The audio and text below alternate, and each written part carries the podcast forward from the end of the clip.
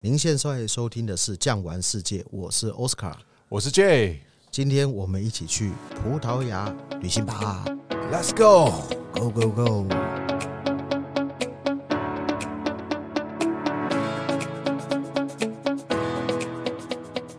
OK，J，、啊，你知不知道哈、西班牙跟葡萄牙的你好怎么讲？你好，欧拉，对，这个欧拉有道理的哈、是你们应该知道穆斯林世界的神叫什么名字？阿拉，阿拉，阿是定冠词，拉是 God，所以阿拉其实就是 the God。那欧拉是什么意思？这其实这 Oh 个 my God，不是 Oh my God，是这个西文跟葡文都受到阿拉伯语的一个影响。是欧拉是什么意思？愿你与神同行，哦，或者是 OK 愿神与你同行。那这就是一个基督信仰世界一个非常好的一个祝福语嘛。走到哪里，神都与你同行。 God bless you 的感觉，对，所以呢，我们今天要讲到两个重点的城市，应该是天主教，一个叫 Gimales，一个 Guimarães 叫做布拉嘎。 ，Blaga， Gimales 它这个地方是什么地方呢？基马内斯，它算是宗教的一个主教座教堂，没有错，我们这样子说，以前的天主教世界，他们的武力武装是其实通常都会跟教会放在一起。这个时候呢，我们大概就谈一下贵族的一个世袭态度、世袭的方式，这啊个哈对宗教来说是很重要的。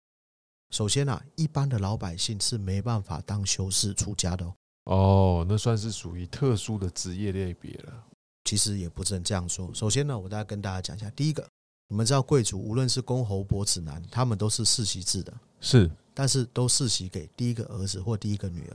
长子长女啦，那其他的儿子女儿嘞？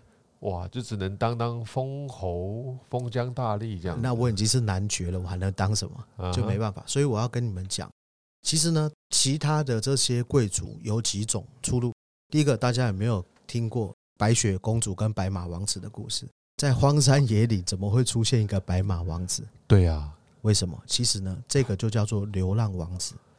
什么意思呢？也就是说，他的爸爸已经决定要把位置传给他的大姐或大哥，他又是第二个儿子或第三个儿子，他没有办法继承这个爵位，继承这个城堡，所以呢，他就会骑他的白马出去找其他的国王，只有生女儿的，然后他跟当地的国王的女儿结婚，他就理所当然成为下一任的国王。是所以这个才会印证了为什么白马王子会出现在荒山野岭里面。好，这是第一个。那第二个呢？如果旁边的这个公主啊也都嫁娶完了，那我怎么办呢？第三条路，第一条路是继承嘛，第二条路是去找公主，第三条路，比如说 J，你也是老三，是第三个王子，我是是第四个王子，谁又是第五个王子？我们几个王子联合起来，因为我们有马，我们有盔甲，我们有武器，我们就会组成一个联合的佣兵团。然后呢，由其他的这个领主来付钱给我们，我们去帮忙打仗，打下来的对方的城堡或者是领地，就跟原来的领主要求，我要封一半。对啦，他们这个算是一种家族制的世家啦。对哦，在欧洲来讲很流行。但是你看哦，如果都成平，也没有仗可以打，那我怎么办？嗯这时候我的爸爸就会把我送去修道院，逼我出家。所以这些修士啊其实并不是自愿，但是也不尽然啦，有些是真的从小就是因为家庭也富有，无忧无虑，没错，啊，从小就开始念书，念的都是一些。神学、嗯是，举例来说好了，这奥斯卡提到，像我们如果去到意大利佛罗伦斯，有一个很有名，就是梅第奇家族，有没嗯有？哇，当时是文艺复兴的发源地嘛。当时他们这个家族啊，因为枝繁叶茂，势力庞大，也培养了两三个教宗起来。没有错。但哦也是许是私生子，也许是其他的对儿子这样子。这些我的一个意思就是说，这些人他就是没有办法继承是原来的，家族世袭的一个这个位没置错，，毕竟只有会有一个掌门人呐、对，但是他们是贵族，所以对他们有一定的资源在，所以在一个一个的这个修道院里面，他们同样也是当地的武装力量。Gimales 这个地方，它重点是在哪里呢？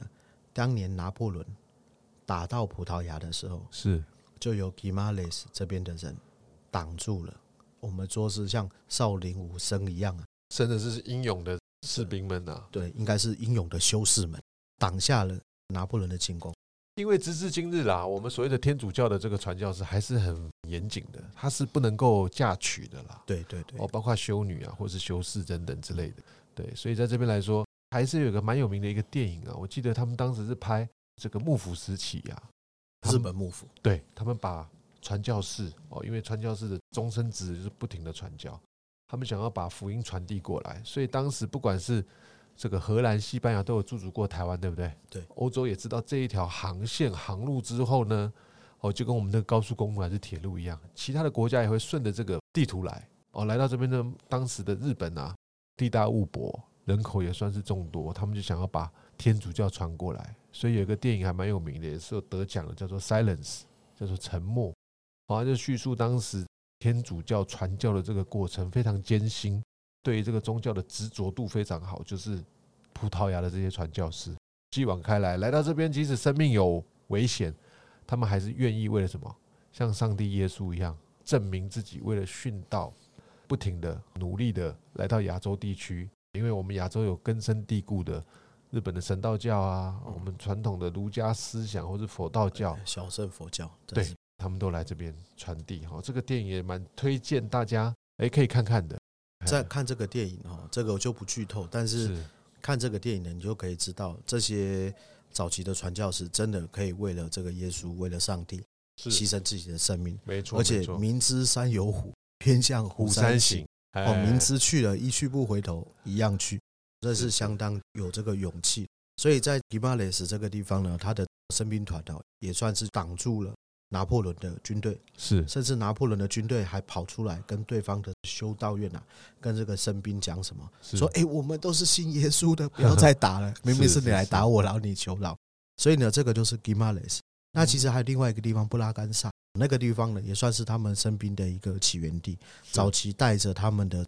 僧侣的这个军队，打下了阿拉伯人的占领地。那另外一个地方，布拉加这边，我们会去一个叫做仁慈耶稣朝圣所。哇，这里来讲啊，它就是取自于这个山丘上的一个高地，然后盖上具有葡萄牙传统建筑的建物，而且还会在旁边呐、啊、有邻近的餐厅还是旅馆，会在这边做安排。对，在山上面啊。那这个仁慈耶稣朝圣所，它很特别，特别点在哪里？第一个，它是在山坡上，是所以它在往山坡上面的路线呢，上山有两种方式，一种是坐缆车，我们一般是坐缆车上去嘛。那这个缆车是瑞士人做的，对这个是在十九世纪就做好了，非常好的缆车设对备，应该也不是缆车，应该叫齿轨车啦嗯 v e n i c u l a r 它不是对 c a v b e l n c u l a car 的，对 yeah 他是 funicular。那我有跟当地的这个导游聊聊天、打打屁、啊，他就跟我说：“哎、这个瑞士人做的东西真不错哈，两百年都没掉下来。”我说：“哎、你不要吓我。”另外呢，我们就讲那个楼梯，它这个楼梯呢往上爬的时候，你可以看得到相当多的圣经故事，包含所谓的这个五感与六感：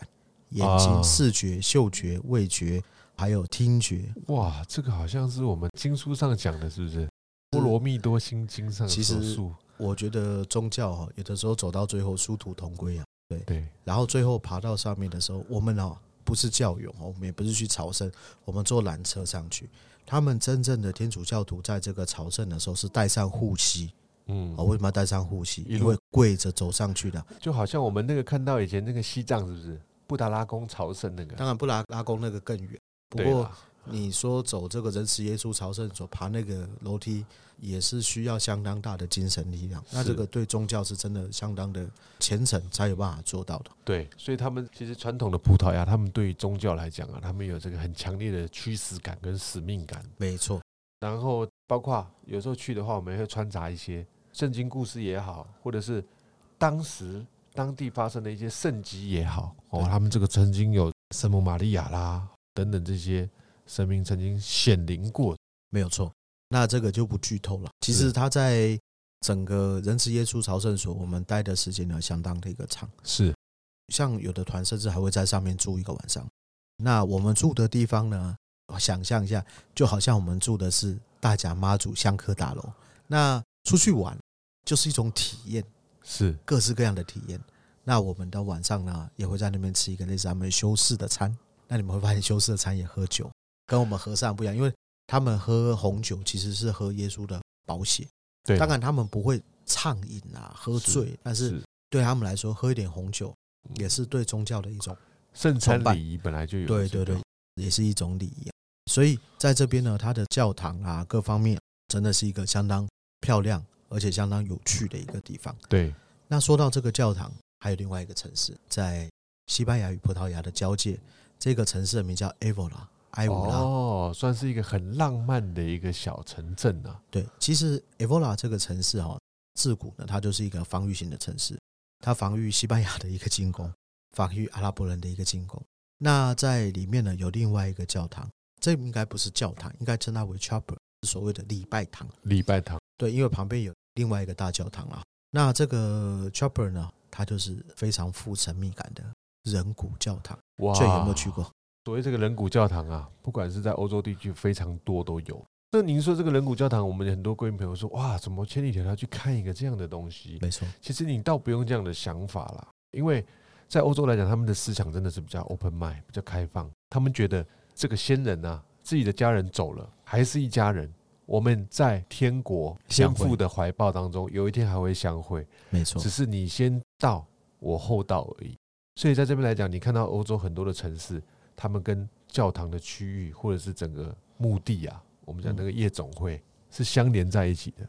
哦，他甚至看到他们那个夜总会是整理的，算是真的很干净，几朵小鲜花，有的时候过去点一根蜡烛，过去跟你的亲人长辈们说说话，这样的感觉。对，不会像亚洲那种很恐怖啊，对啊，感觉会有很阴僵尸森啊跳出来啊，就是对啊不会那样子。都是很祥和的之气呀、所以在这边来说，我们说这个人骨教堂，他们当然也是经过清理跟清洁过后，整个环境跟卫生是没有问题的哦。那他们也算是一个慈悲大爱的概念，类似我们像是中原普渡啦，大家一起朝圣啊，或者是供奉起来这样子的感觉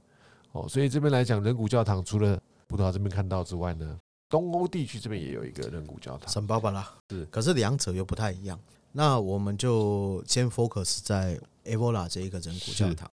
Evola 这个人骨教堂，它之所以会有一个人骨教堂，嗯哼，最主要的一个原因是，当时他们有点类似要都市规划，然后呢就把旁边的这个坟地啊，那那个坟地并不是像现在公墓整理那么好，以前都像乱葬岗那样子、啊，是然后呢，就把这些骨头把它牵起来，牵起来了以后呢，那当地的神父说：“来来来来，这个骨头不要乱丢，也不进啊。”就把这骨头都给他，给了他了以后呢，他就用人骨修了一个教堂。真的是做功德啊！对，然后呢，他其实这是一种警示，嗯警察哼的警，然后世界的是一个警示的一个用语。他们在人骨教堂的门口写了一段用葡文写的字，是，那我就翻译成中文给大家听。他的意思就是我们正等着你们，什么意思呢？就好像我们那个城隍庙会写“你也来了”，哎是不是？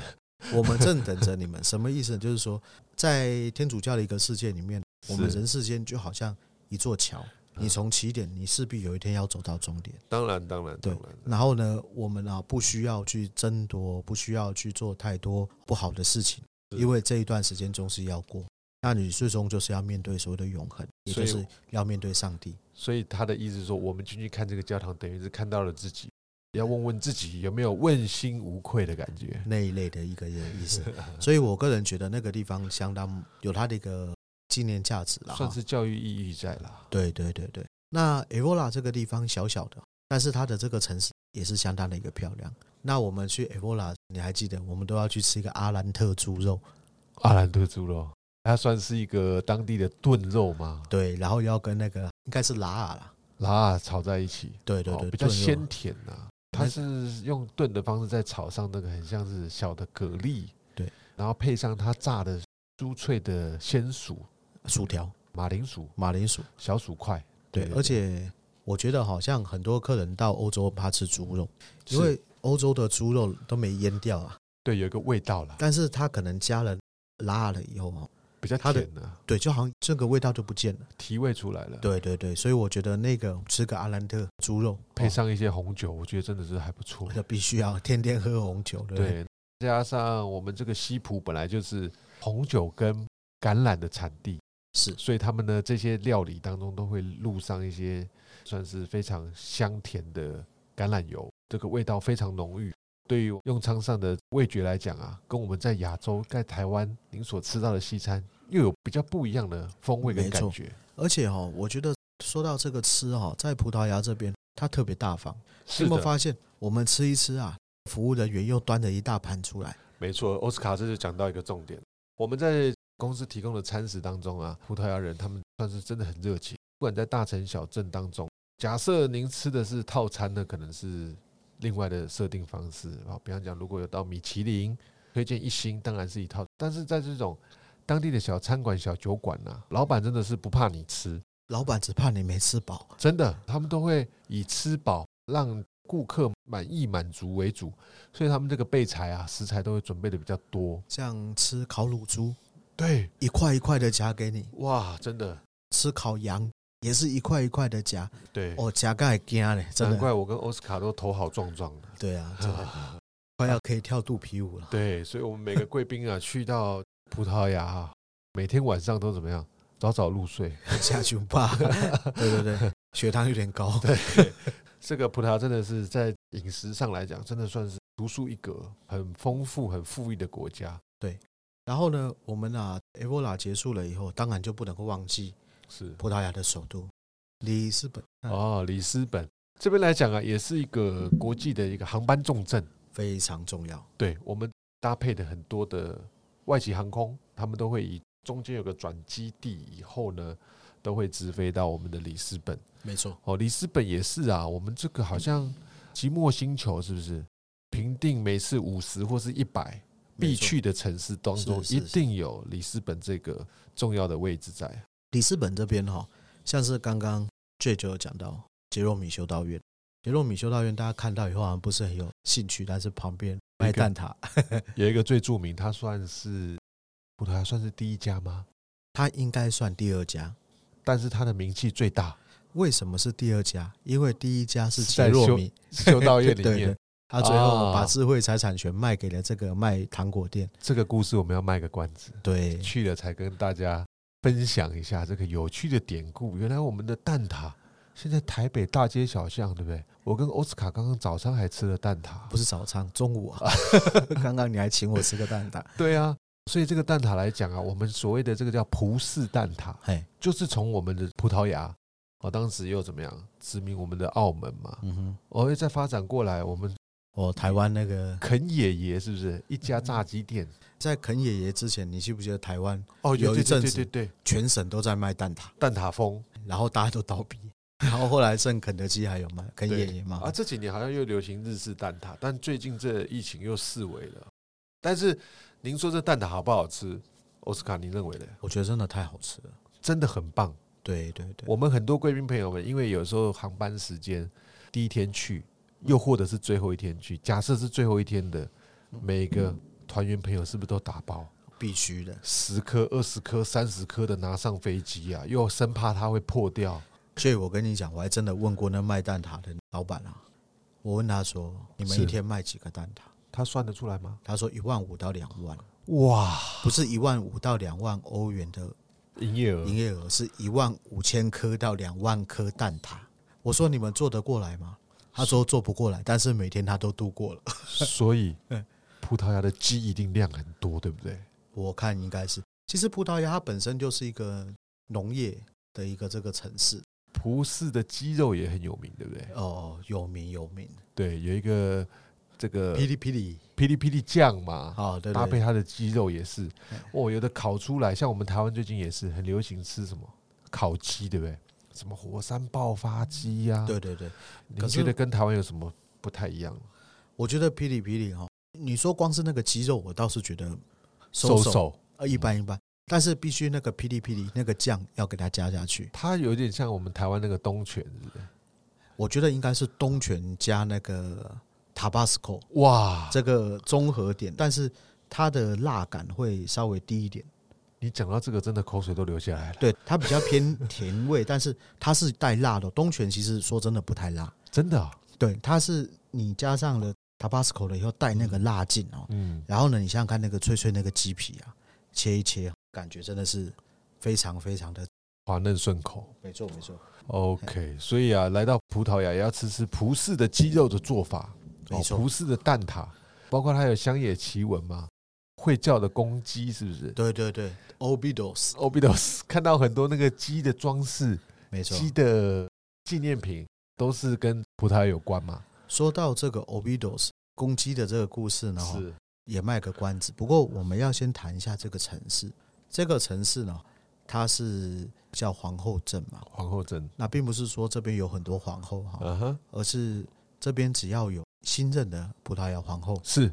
这个镇的所有的税收就归她，所以这个镇的所有的税收就是她的零用钱，所以称她为皇后镇。她是嗯并不是特别属于某一个女性，而是只要当上皇后，就会成为她拿零用钱的一个地方。对啊，因为欧洲本来就有很多的这个封地嘛。对哦，对据我对们所知，哎，你是王公贵族、国王的谁谁谁，你就有一块领地是属于你的。没错，所以 Obidos 这个地方也有很多人拍婚纱啊、浪漫啊，因为皇后嘛，对，必须要去那边。所以葡萄牙这边来讲啊，也是有一些浪漫的元素存在的。说到这个 Obidos 啊，对，还记不记得我们要喝一个樱桃酒？啊，小小一颗，呃，巧克力杯，对嗯，倒进去呢，就是樱桃酒融合的这个巧克力在口中一起，一口干杯，一口咬下。说到这个，我家还有一罐，要不要来我家喝？ 可是我没有巧克力杯了。对，所以这个欧洲来讲，你看呢、我们在这个正式的西餐礼仪上面来说，你说有这个开胃，说这个鸡尾酒先喝，再喝开胃酒，佐餐红酒、白酒，到了甜点有香甜酒，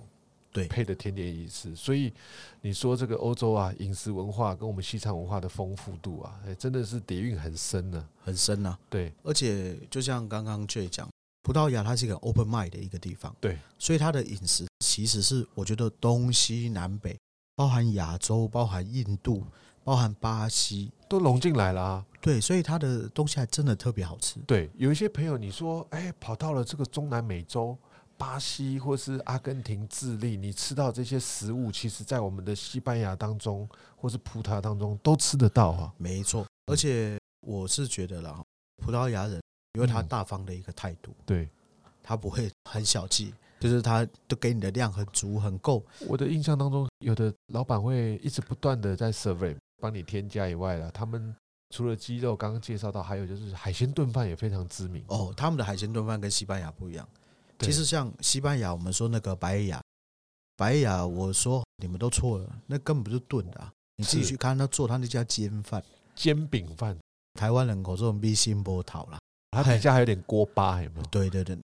他们就是喜欢吃那个东西，不是对没做好。但是葡萄牙的啦，是不是有点像稀饭呢、我觉得比较像海鲜粥啊，海鲜粥嘛，对，哎，他料也是肯给哦，很龙多很虾多啦，，对虾蛋，蛋菜啦，然后还有一些鱼啊、套丢什么的，吃五花起来八门。对对对，呃哇，真的想到口水又流下来了而。且真的都很愿意给。